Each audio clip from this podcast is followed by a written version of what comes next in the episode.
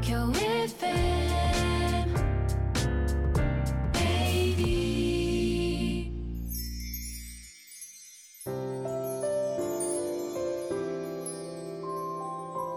このポッドキャスト放送は毎週日曜夜7時55分よりお届けしている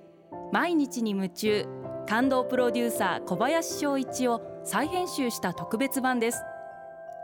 放送で収まりきらなかったアルビオン社長小林翔一さんが大切にしている感動のポイントをどうぞお楽しみください。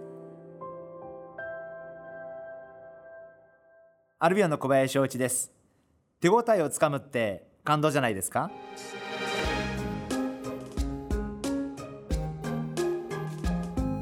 在宅勤務をする時間も大変増えて少し自分の時間も増やすことができてかつて今から約30年前に一生懸命勉強したフランス語の勉強を、えー最近また少し、えー復活をしております、えーやり方はフランス語の例文が、えー約180ページ載っている本を2冊、えー使って、えー日本語を読んでフランス語がパッと出てくるという状況に、えーするようにして、えー180ページのうち、え2冊とも約100ページえー今日本語を見れば全部フランス語の文章が出てくるような状態になることができました。まあこれも本当に続けてきてよかったなと思うのはたまに聞くフランス語のラジオ局のラジオの放送も前よりは全然聞き取れるようになってきたかなと。手応えつかめることってなかなかそんな簡単ではないんでまあでも本当にやっぱ継続は力なりというかあの本当はフランスに早く行きたいんですけどまあ、しばらく出張もありそうもありませんし、まあ、旅行もしばらくは無理だろうなというふうに思っているんで、まあ、次回フランスに行くのを楽しみに、まあ、これからも続けてみたいなそんなふうに思ってます。私かつてフランスに住んでる時代もこんなに長く続きませんでしたので、まあ、これもすごく、まあ、続けてきてよかったなというふうに思いますしあのまあ多分家族もそんな姿を見て内心驚いてるんじゃないかなというふうに思ってます。で本当にこう日本語とは全く違う言語なんで本当にこうやりながらああこんな表現があったなとかあとってもフランス語っぽいなこの表現とかって思うことがすごくしょっちゅうあってまたそれがすごく楽しいな。な本当にこう自分自身でやっててあのすごく楽しいな。やっぱり続けることってすごく大事なことだな。そんなふうに思いますしこうやって何か少しでも夢中になれることが1個2個あるって、まあ、すごくいいことなんじゃないかな。そんなふうに思ってます。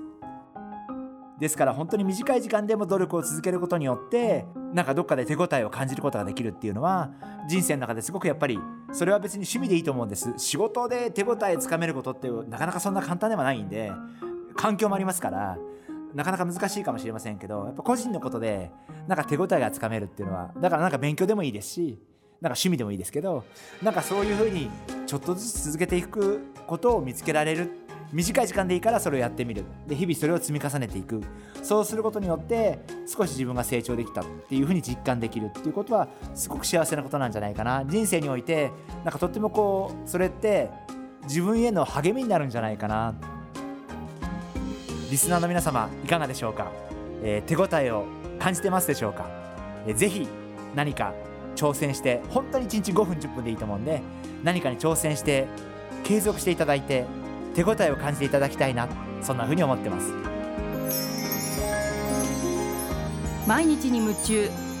感動プロデューサー小林翔一では